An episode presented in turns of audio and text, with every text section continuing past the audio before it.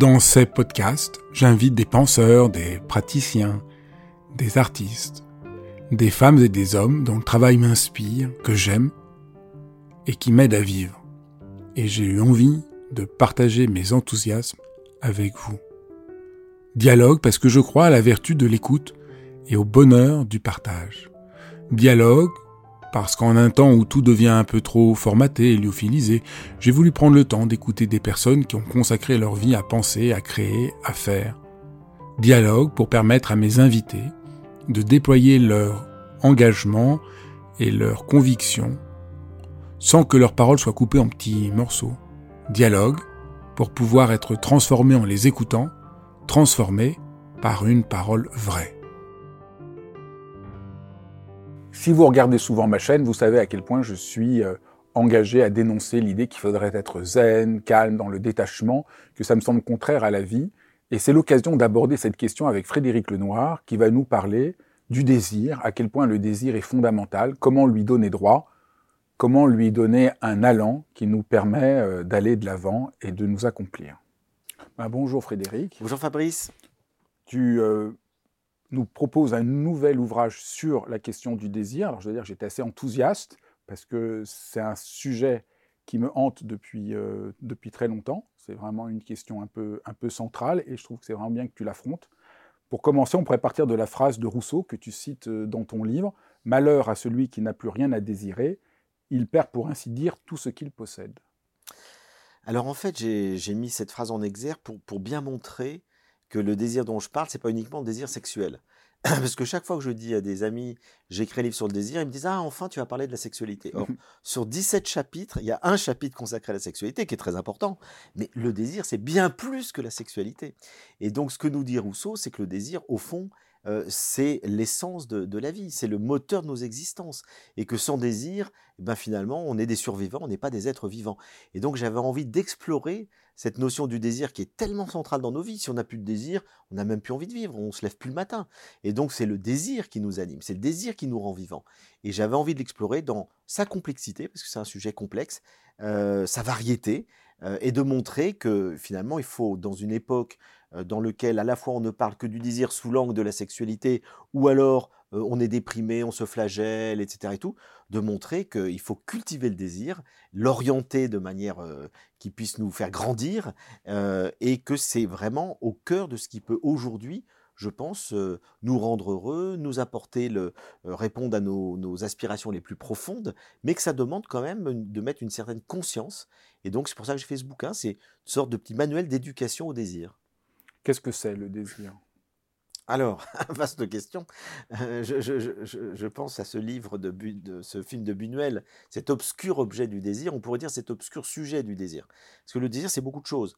Euh, on peut le définir philosophiquement, comme le faisaient les Grecs, mais ça ne va pas beaucoup nous parler, euh, comme effectivement la conscience qu'on a d'un appétit sensible qui nous porte vers un bien. C'est-à-dire que, sensible ou intellectuel d'ailleurs, un appétit qui nous porte vers un bien. C'est-à-dire qu'on est tendu vers un bien, euh, qu'on aspire à réaliser ou à posséder.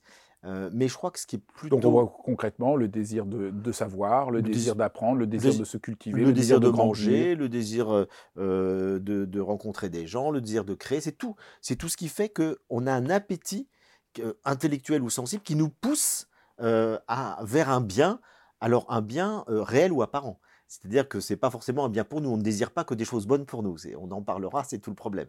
Mais en tout cas, c'est cet élan, voilà, qui, nous porte. Euh, après, je trouve l'étymologie assez intéressante du désir. Euh, elle est complexe. Il y a, on peut dire grosso modo deux écoles hein, sur l'étymologie du désir euh, chez les latinistes. on peut comprendre le désir comme, au fond, avoir perdu l'astre, c'est-à-dire ne plus être euh, désidérer, c'est on n'est plus relié au, fond à là, c'est-à-dire qu'on est dans un manque et il faut se relier à quelque chose qu'on a perdu. C'est plutôt le désir dans l'idée du manque. et puis au contraire, on peut le comprendre tout à fait autrement, comme désidérer, se décidérer. C'est-à-dire que on est sidéré par le destin, l'astre entendu au sens astrologique du terme, c'est-à-dire qu'on est déterminé par les étoiles, et c'est le désir qui va nous permettre de ne plus être sidéré, de sortir de la sidération, c'est-à-dire au fond d'être figé, d'être comme des automates, et de se remettre en mouvement de manière personnelle. Et je trouve que ces deux étymologies qui ont toutes les deux des, raisons tout à fait bonnes d'exister, nous disent la réalité complexe du désir. C'est à la fois effectivement le manque, le désir, comme le dit Platon, nous désirons ce que nous ne sommes pas, ce que nous n'avons pas, et puis en même temps, c'est aussi la puissance, l'élan vital qui fait qu'on peut se libérer au fond de tous nos conditionnements et être pleinement nous-mêmes. Et, ça, c'est plutôt le désir euh, tel qu'Aristote commence à l'esquisser et que Spinoza va formidablement développer au XVIIe siècle, repris par Nietzsche et Bergson. Et donc, c'est un peu les deux grandes dimensions du désir. L'étymologie nous dit déjà ces deux grandes dimensions qui sont très différentes. Le désir manque, le désir puissance. Euh, alors, tu consacres une grande, une grande part du livre à montrer comment le désir nous, nous trompe. Et c'est une partie qui est très lié à notre situation aujourd'hui euh, actuelle.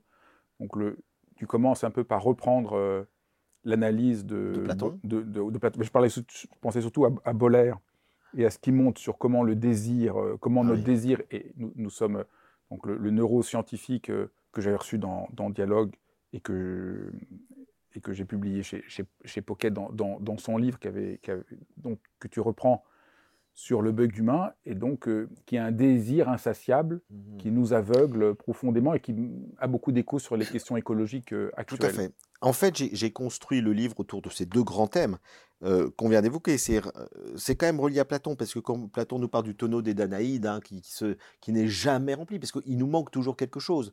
Et dès qu'on a quelque chose, il nous manque encore autre chose.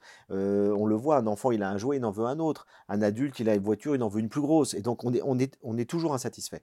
Donc, ce caractère insatiable du désir que les Grecs ont très bien analysé, puisque toutes les écoles de sagesse grecque sont là pour essayer de lutter contre ce caractère insatiable du désir qui fait qu'on nous sommes de perpétuels insatisfaits. Ce qui est intéressant, c'est que je pose d'abord euh, l'analyse philosophique et je montre ensuite que les neurosciences le confirment. Et, comme tu le dis très justement, Sébastien Boller, que je cite souvent, euh, qui a, dans le bug humain, a parfaitement montré euh, que ce caractère insatiable du désir, il est lié à notre cerveau primaire, le striatum, qui fait qu'on recherche toujours, mais de manière pulsionnelle, je dirais, du sexe, de la nourriture, de l'information et de la reconnaissance sociale, et le tout avec le moins d'efforts possible. Et que ça, on est resté des hommes préhistoriques, hein, avec ce cerveau qui nous pousse à faire ça, et que si on vit simplement à ce niveau-là, sans mettre de la conscience sur ça, sans mettre de la liberté intérieure, on est complètement déterminé.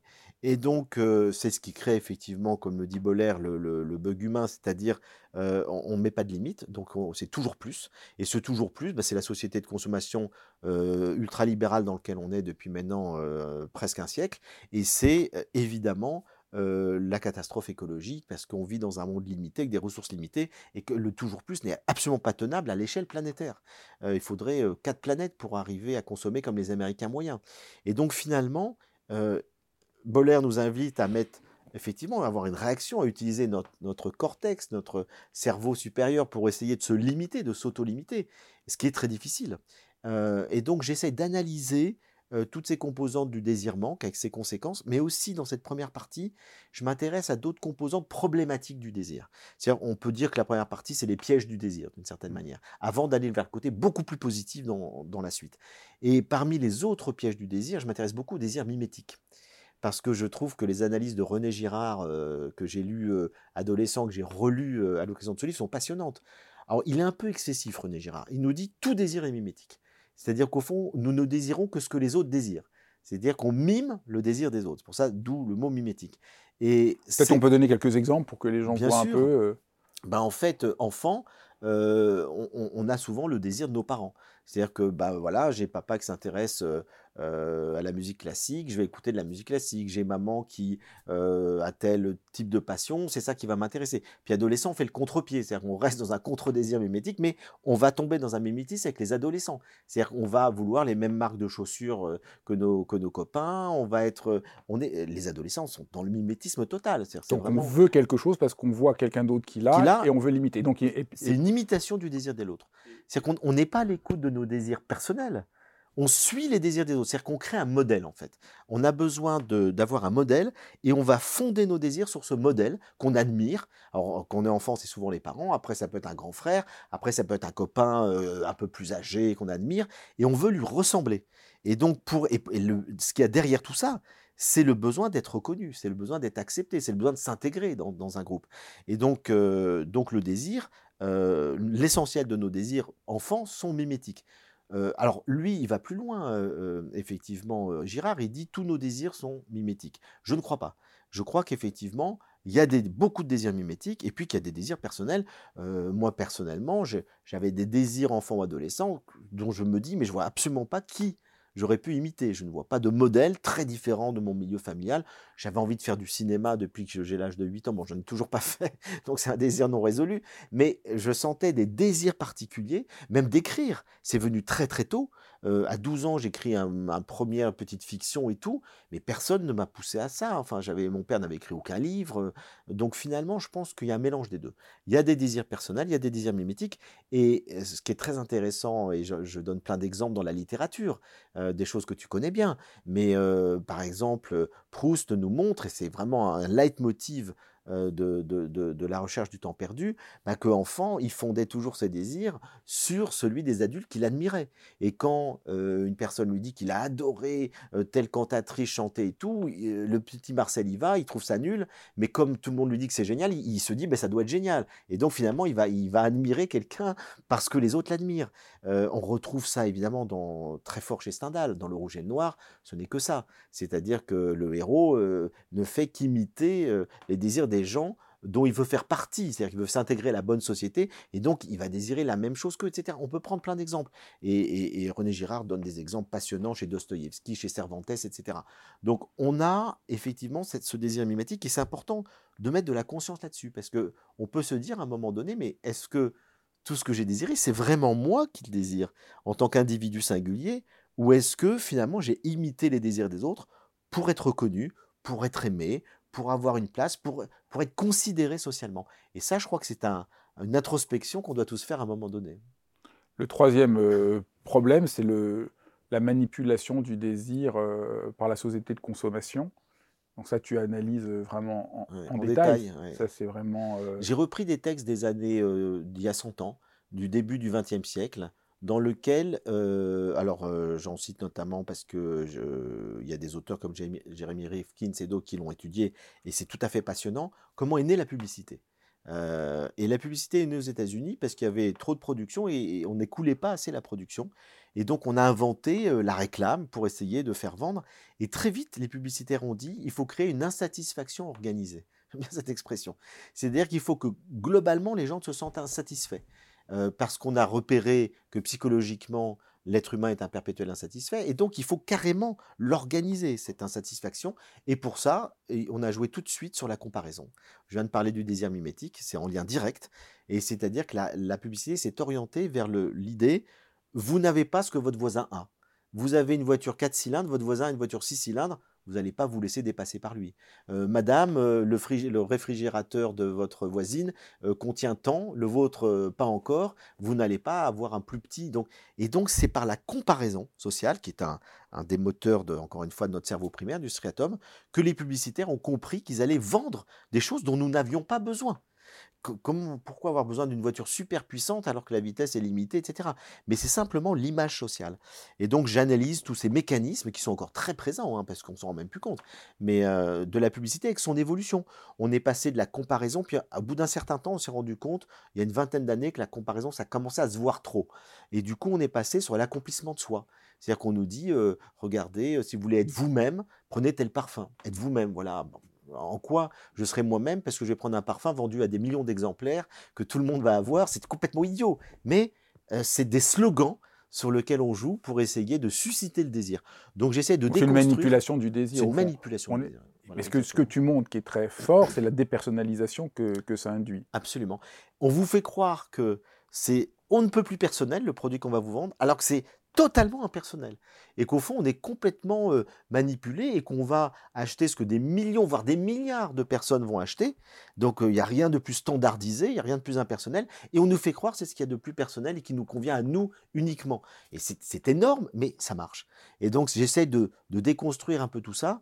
Et puis, euh, au-delà du consumérisme, qui est quand même un, un problème majeur, sur lequel je pense qu'il faut résister, j'essaye aussi de me consacrer à la question des réseaux sociaux qui me paraît très importante parce que on est de plus en plus tous, pris par les réseaux sociaux et surtout les enfants et les adolescents. Et là, j'ai un chapitre qui est consacré entièrement à la question où j'ai lu beaucoup de rapports de psychologues, d'anciens cadres, notamment de Google, de Facebook, d'Instagram, qui dénoncent la manière dont tout ça a été construit pour manipuler le désir des enfants et donc et des adolescents, surtout les adolescents d'ailleurs. Et donc on, voit là que, je prends un ou deux exemples très concrets.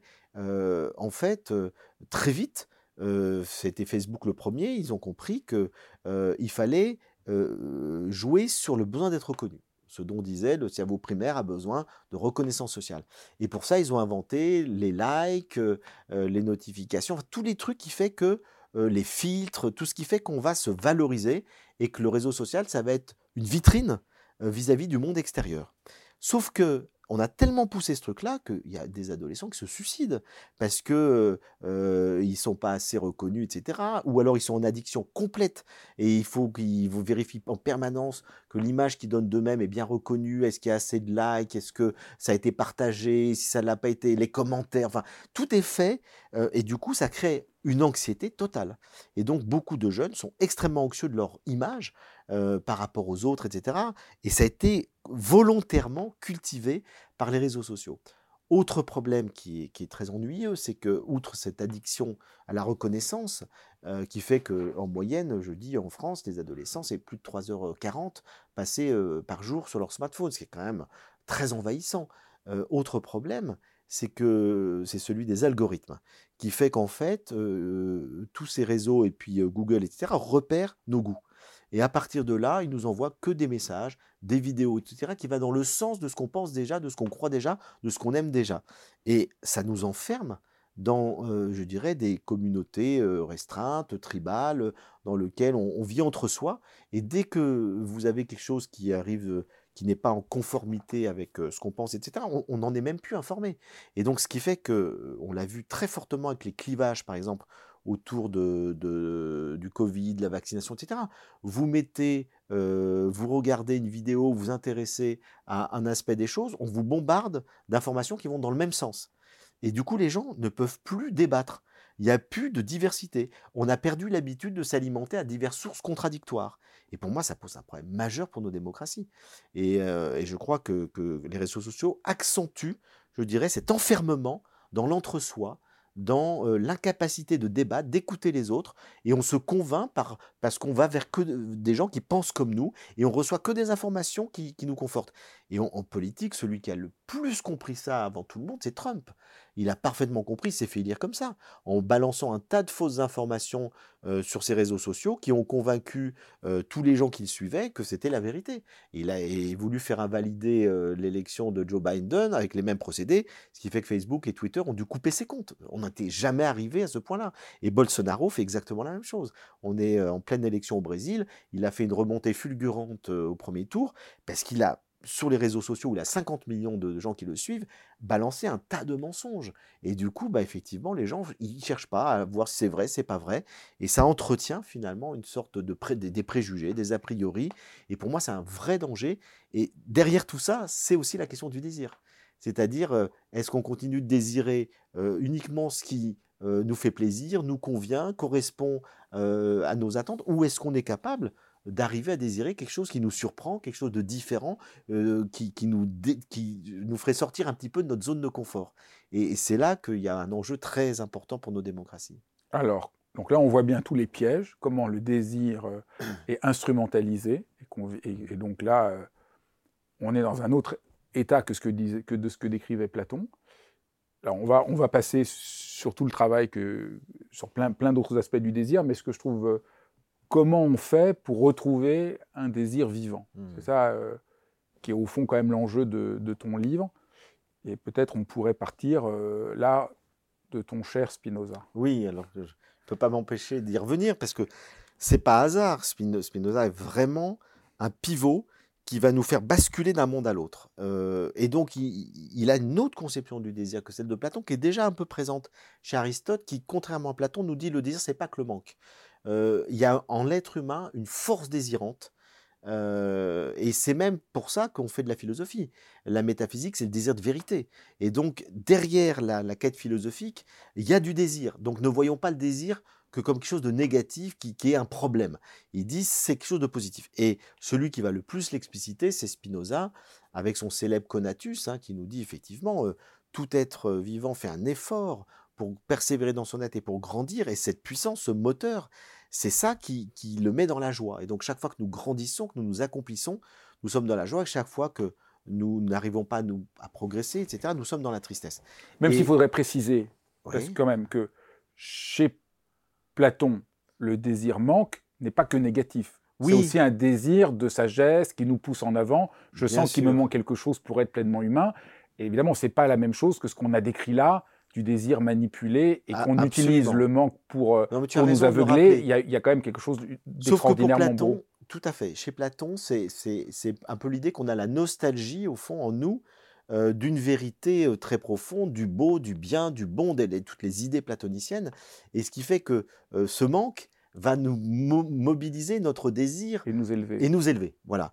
et ce qui n'est plus le cas de tout ce qu'on a décrit, absolument. où on utilise le manque pour nous enfermer, exactement, au lieu de nous, de, nous élever. Mais tu as tout à fait raison de le rappeler. Il ne faudrait pas réduire Platon uniquement à ça.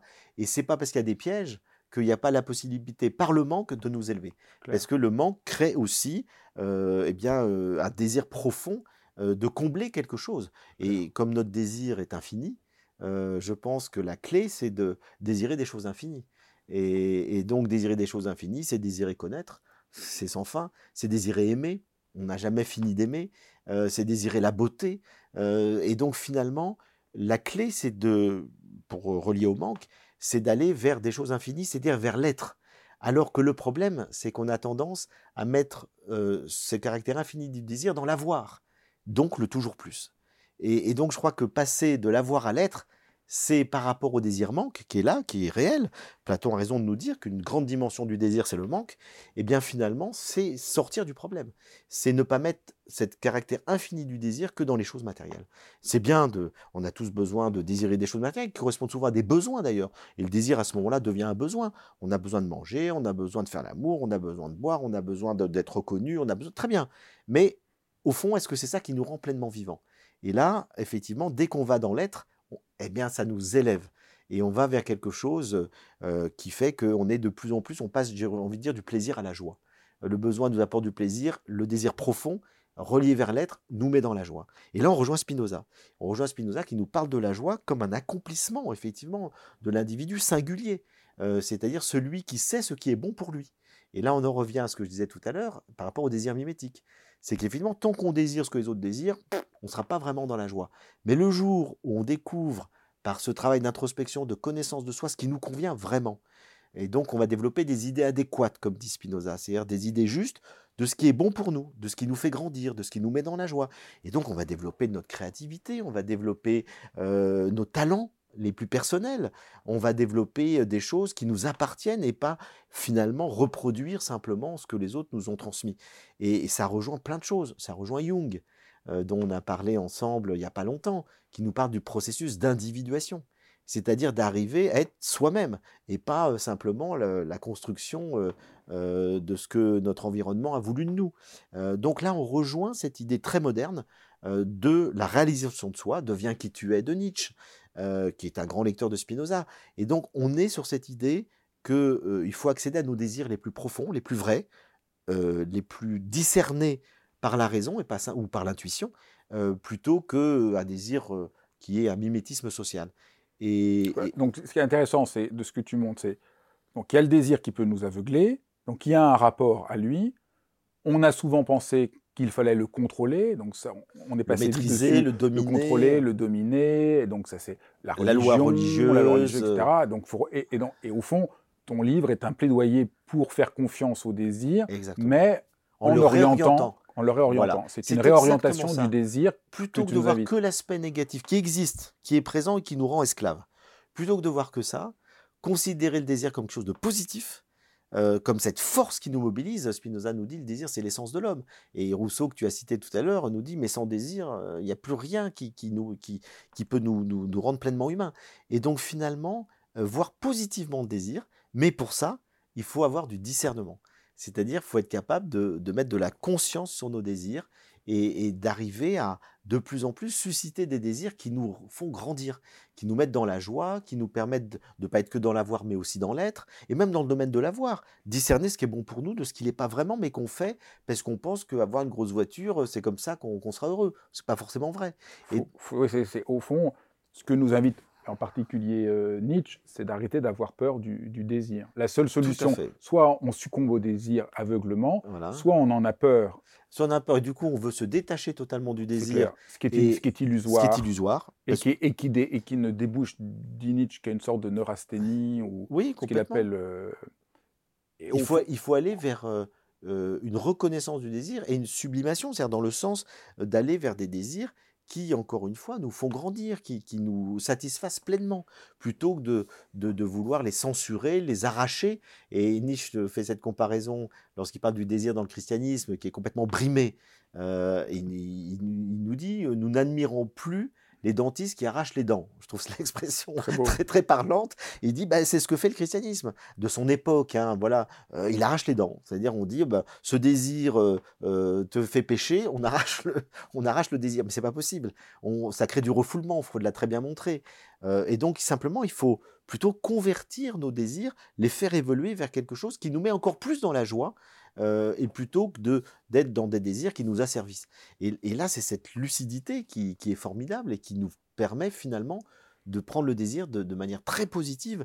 Et je le dis, j'insiste, parce qu'à notre époque, je trouve que c'est très important. Parce que soit on est prisonnier, euh, enfermé dans tous ces désirs euh, compulsifs, manipulés, etc. et tout, soit on se dit on n'ose plus désirer parce qu'il y a la crise écologique, la crise économique, le machin. Et du coup, on est, on est un peu, on se flagelle un peu. Et moi, je pense qu'il faut continuer de désirer, mais d'avoir des désirs qui soient compatibles avec la planète, avec une justice sociale, avec une harmonie. C'est-à-dire que nos désirs peuvent être parfaitement en harmonie avec le tout, avec les autres, avec le monde, et, et- ne, pas les- ne pas contrarier, je dirais, les écosystèmes sur le plan planétaire, des relations équilibrées avec les autres. Et pour ça, ça demande simplement de la lucidité, de la conscience et une introspection qui fait que ce sont des désirs personnels que nous allons développer. Donc je prône plutôt une conversion des désirs plutôt qu'une suppression des désirs et une élévation des désirs. C'est-à-dire d'aller vers de plus en plus de l'être. Euh, c'est Eric Fromm, que tu connais aussi, qui a très bien montré dans son livre Être et avoir, que le problème planétaire majeur, c'est qu'on on met trop l'infini du désir dans l'avoir et pas assez dans l'être, ce que je disais tout à l'heure. Et donc ça, je pense que si on prend conscience de ça, eh bien on ne sera pas frustré, on renoncera peut-être à certaines choses, mais pour aller, pour aller vers d'autres choses plus belles encore. Mais cette éducation du désir, en fait, elle est, c'est important de le souligner, euh, elle est peu faite. Parce que Ah bah, c'est important de voir, euh, ce qui explique aussi beaucoup de mon, mon combat, une des manières dont on nous parle aujourd'hui de la suppression du désir, on pourrait nous croire qu'on en est libéré, mais on voit bien l'exigence d'être toujours performant, d'être toujours calme, euh, il faut se calmer en toute situation. euh, les- comment aujourd'hui la méditation, c'est qu'une technique euh, de gestion du stress pour être calme et performant. Tout ça participe d'une déséducation du désir. Il ne faut pas que j'ai de désir, il faut que je sois performant. Il faut. Alors qu'au fond, là, c'est l'un ou l'autre. C'est ça. ça. C'est où on- je veux dire, on canalise tellement de désir qu'on n'ose plus désirer, ou c'est la performance qui, qui est aussi quelque chose qui finit par tuer le désir, notamment dans la sexualité. c'est Euh, clair. Dans le chapitre sur la sexualité, je me suis beaucoup intéressé euh, aux enquêtes qui montrent qu'aujourd'hui, la moitié des jeunes de 15 à 25 ans n'ont pas de rapport sexuel. Alors qu'ils ont toutes les applications Tinder et autres qui fait qu'ils pourraient rencontrer des gens à l'appel. Et d'ailleurs, des fois, ils l'ont fait puis ils ont arrêté. En disant, mais au fond, ce culte de la performance, euh, je dois assurer au lit, je dois donner du plaisir à ma partenaire, je dois être le meilleur, je dois jouir, je dois ceci, je dois cela, ça tue le désir. Donc ça, c'est tout ça, c'est tout. Ça tue le désir. Et puis dans la performance, il y a aussi la négation de mon désir propre. Personnel. Et on voit bien, il faut être calme, faut. Et, et- et ce que disent tous ces jeunes, c'est que les, les modèles qu'on leur propose de sexualité, no- notamment, mais pas que, à travers le porno, etc. et tout, ne leur conviennent pas. Et du coup, il dit, je préfère ne plus avoir de rapport sexuel, me, me débrouiller tout seul, plutôt que de rentrer dans, dans, ce qui est ces injonctions qui sont très diverses hein, et contradictoires des fois, qui fait qu'on n'est pas soi-même et on, a peur. On, ne peut que leur conseiller de lire ton livre, bah, qui, les, qui les éduquera à leur désir et qui leur montrera que c'est un travail. C'est un travail exigeant, mais assez exaltant de pouvoir découvrir euh, en quoi le désir. Parce que le désir ouvre toujours sur une forme de surprise, d'altérité. Euh. ah mais exactement. Tu, tu parles, j'aime bien que tu parles de Byung-Chul Han, que j'aime beaucoup, euh, ça qui explique beaucoup. coréen. Voilà. Qui, qui, qui, insiste beaucoup sur comment notre, notre, situation nous coupe de cette altérité, de. Oui, nous ouvre. Parce que désirer, c'est de narcissisme. C'est-à-dire qu'on finit par cultiver une sorte de narcissisme dans lequel on, se regarde aimer, on se regarde désirer, euh, alors que ce qui est beau dans le désir, c'est que quand il est tourné vers l'autre de manière authentique, eh bien on, est tout le temps sorti de notre zone de confort, on grandit, on, n'arrête pas de grandir avec l'altérité, avec la rencontre de l'autre, avec ce qui est plus grand que nous, etc. Et donc, euh, oui, je pense que le désir nous fait grandir. Et, le désir, au fond, il est présent, encore une fois, partout. C'est juste la manière dont on le gère. Je vais prendre un, peut-être un dernier exemple, mais qui te parlera, c'est celui du bouddhisme, euh, où on a toujours l'image de le bouddhisme, il vise à éradiquer le désir. Euh, alors c'est vrai que le Bouddha dit la soif, c'est la cause de la souffrance, etc. Mais ce qu'il critique, c'est pas le désir en soi, c'est le désir attachement. C'est-à-dire c'est l'attachement qui fait que on désire quelque chose, mais on est tellement attaché. On avait parlé il y a dix ans, tu vois. Ouais, c'est vrai, c'est vrai, on avait parlé de ça. Je t'avais dit à quel point c'était pas possible de dire que le Bouddha, que le bouddhisme est la négation du désir, que en plus le mot c'est Trishna, qui n'est pas du tout désir, parce que personne ne peut dire aux gens arrêtez de désirer. Mais tout à fait. C'est l'attachement euh, aveugle. Euh. Qui fait que, et absolument, on n'est pas libre vis-à-vis de, finalement, de ce qui peut arriver. Et je donne un exemple très simple. Je dis au fond, un, ermite bouddhiste qui va dans, sa grotte, euh, qui se détache absolument de tout, les choses matérielles et tout, il continue d'avoir deux désirs intenses, celui d'atteindre l'éveil et celui euh, d'avoir une compassion pour tous les êtres. Et ce sont des désirs très profonds. Simplement, il les vit avec un certain détachement. C'est-à-dire qu'il ne sait pas si le résultat sera là, euh, il ne sait pas s'il atteindra l'éveil, et donc il n'est pas cramponné, je dirais, à l'obstention du résultat. Mais il est habité par cette force désirante qui est entièrement orientée vers le spirituel et vers l'être. Et on pourrait même dire, il se protège du côté restreint du désir en le rendant infini. Infini, absolument. Et donc pas en le comblant, mais en, intensifiant toujours plus le désir euh, d'aider tous les êtres. Absolument. Et donc c'est plutôt un embrasement du désir.